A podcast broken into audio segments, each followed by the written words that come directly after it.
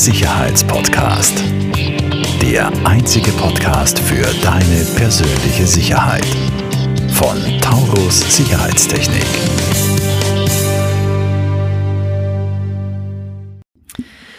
Herzlich willkommen zu einer weiteren Folge, nochmal mit Chris Britz von der Sicherheitspodcast. Äh, lieber Chris, danke, dass du nochmal bei uns bist. Vielen Dank für die Einladung. Und dass wir nochmal eine zweite Folge hinterher schießen können. Oh yeah. oh yeah. Oh yeah. Und ich, ich rekapituliere kurz, wir haben in der ersten Folge drüber gesprochen, ähm, ein bisschen über dich und deine Person. Was ist IoT, äh, Internet of Things, was tut das im Alltag und ein bisschen äh, Genau. die Story dahinter, wirklich die, wie hat's begonnen? Mhm. Und dann hast du uns ein paar Geschichten darüber erzählt. Genau. Und wir haben jetzt äh, off-Record noch eine interessante Geschichte besprochen und da hätte ich gern, dass du diese Geschichte noch bringst, bevor wir dazu übergehen, wie man sich schützen kann. Ähm, es geht hier um eine Puppe, ja, die nennt sich My Friend Kayla, ja. Und das ist so, ein- kennst du den Furby? Werbekenne, Genau. Furby war ja auch so eine interaktive Puppe quasi, die mit dem Kind spricht und die, die sich auf die Stimme einstellt, Spracherkennung hat Ja. und alles mögliche, auch den Namen des Kindes lernen und sowas. Und da hat es aktiv eine, äh, eine Puppe gegeben, eben aus den USA. Ähm, und die eben auch einen Lernalgorithmus drinnen hat. Und das Org ist, diese Puppe war quasi mit dem Internet verbunden und hat quasi zu den Firmenservern die ganzen Gespräche zurückgeschickt. Und jetzt kommt das Krasse, die Puppe hat dem Kind sogar targetierte Werbung unterbreitet. Das ist echt krass. Also richtig arg.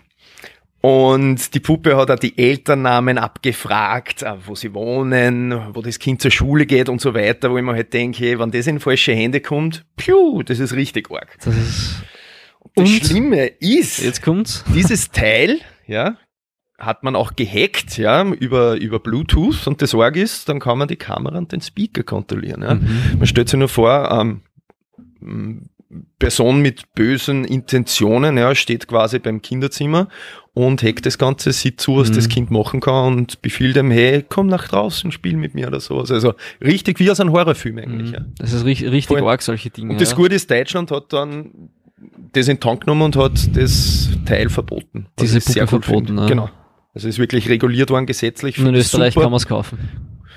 Ich habe gar nicht geschaut, muss ich ehrlich sagen, aber ich werde mich da daheim nochmal informieren, weil das interessiert mich jetzt da. Gleich gekauft. Genau. Cool.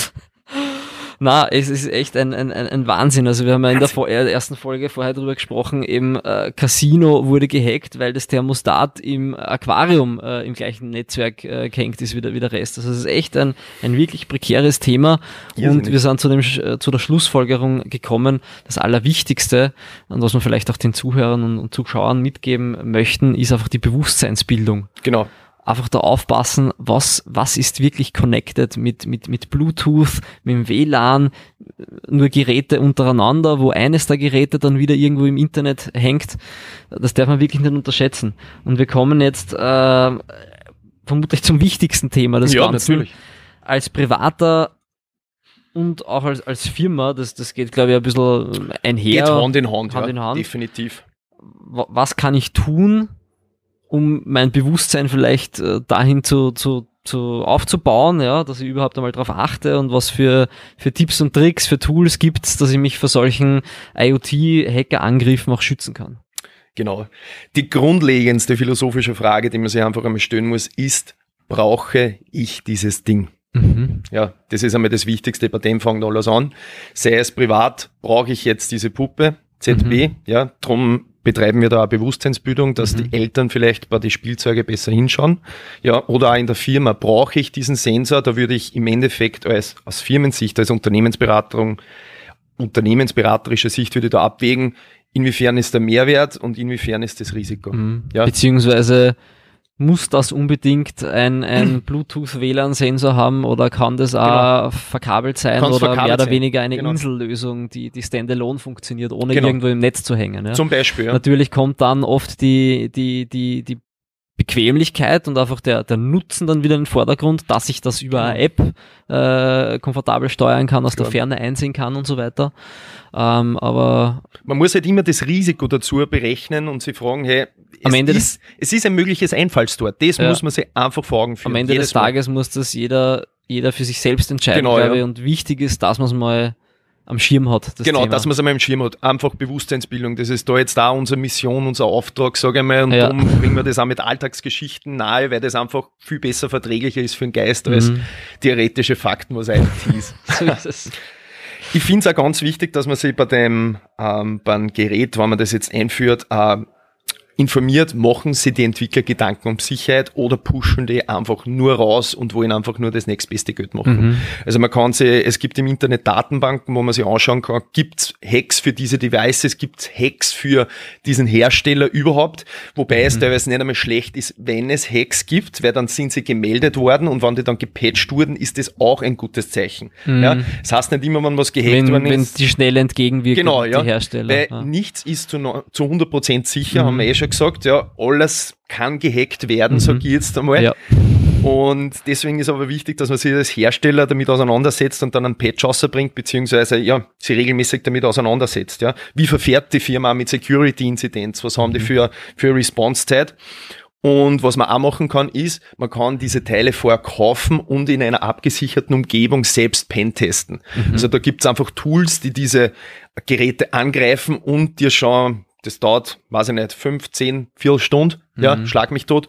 Und dann kannst du sagen, hey, ist das Tool standfest oder zeigt mir das da schon alle möglichen Mhm. Risiken und Schwächen? Das ist jetzt vermutlich eher für den Firmenkontext. Genau, das ist äh, definitiv für den sowas wirklich zu tes testen, ja. Genau. Aber definitiv ein guter Input.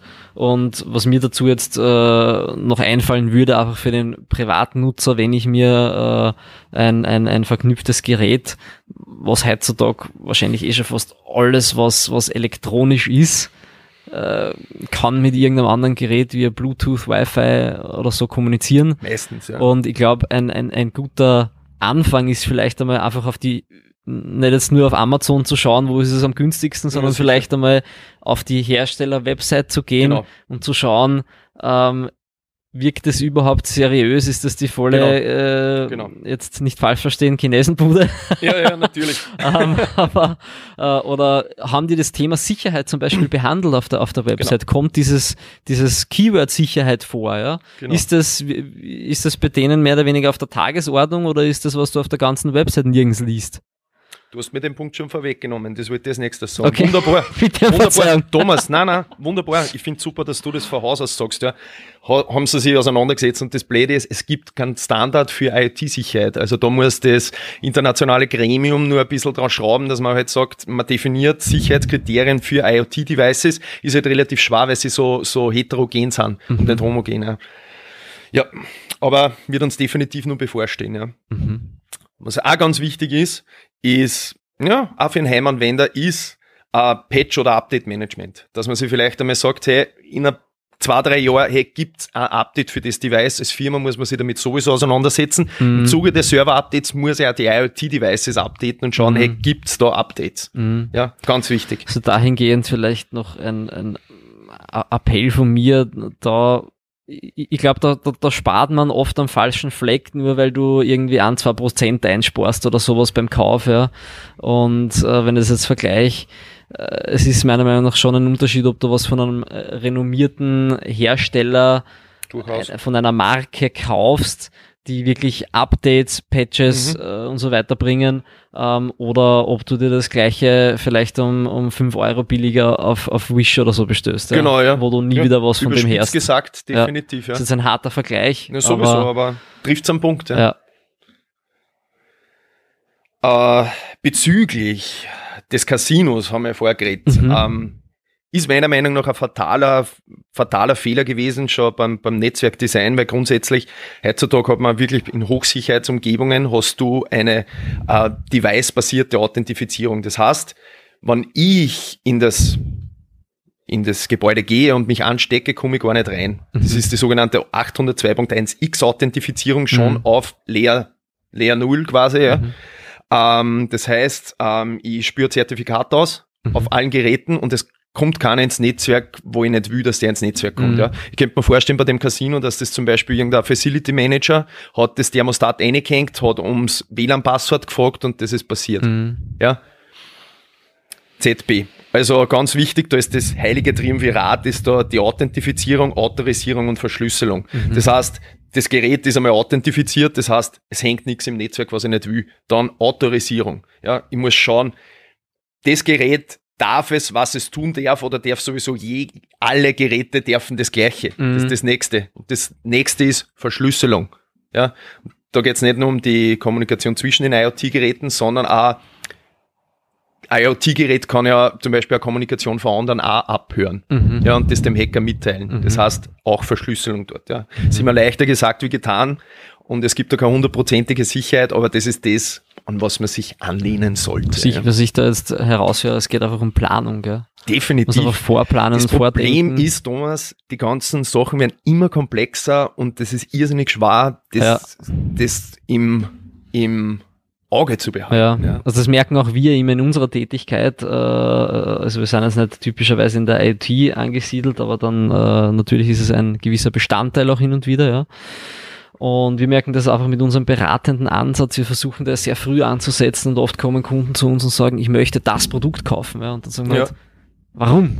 Ja, natürlich, ja. Was ist eigentlich Motive, das, das Problem, das du lösen willst ja. oder wofür brauchst du es überhaupt? Ja? Mhm. Und dann muss man dir überlegen, okay, ähm, was ist das, das Sicherheitskonzept? Ja. Das steht immer vor dem Produkt mhm. und in, also wirklich sehr, sehr, sehr oft, also ich würde sagen, in, in 60, 70 Prozent kommt im Endeffekt äh, einfach ein, ein, anderes Produkt zum Einsatz, ja, weil, weil da die, die, Lösung oft eine anders gelöst besser ist. Ja. Natürlich, ja. Und das ist halt, das Internet ist gut, wenn man viel selber machen kann mhm. und viel vergleichen und viel Information. Ich glaube, wir lieben Google alle, ja, wir könnten es uns alle Natürlich. ohne Google nicht mehr vorstellen. Mhm aber oft ist man dann, glaube ich, als User einfach overwhelmed und es ist einfach zu viel Information. Ja? Gerade in so, so spezifischen großen Themen, die also breit gefächert sind, breit, breit und tief zugleich. Sowieso.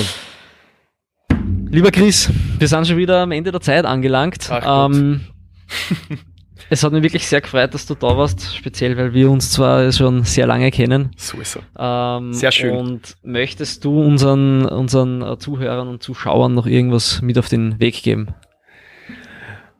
Ein wunderbares Zitat von der Stanford-Rede von Steve Jobs. Stay hungry, stay foolish. Bleibt am Zirger, informiert euch zumindest ein bisschen über die neuen Trends, Sachen, dann gehen wir alle in eine bessere Welt, meiner Meinung nach. Perfekt. Vielen Dank, Chris. Vielen, vielen Dank für die Einladung und danke fürs Zuhören. In diesem Sinne, vielen Dank fürs Zuhören und fürs Zuschauen bei der Sicherheitspodcast und bis bald. Falls dir diese Folge gefallen hat, bewerte uns sehr gerne und teile den Podcast mit deinem Umfeld. Alle weiteren Informationen zu Taurus Sicherheitstechnik findest du in den Show Notes.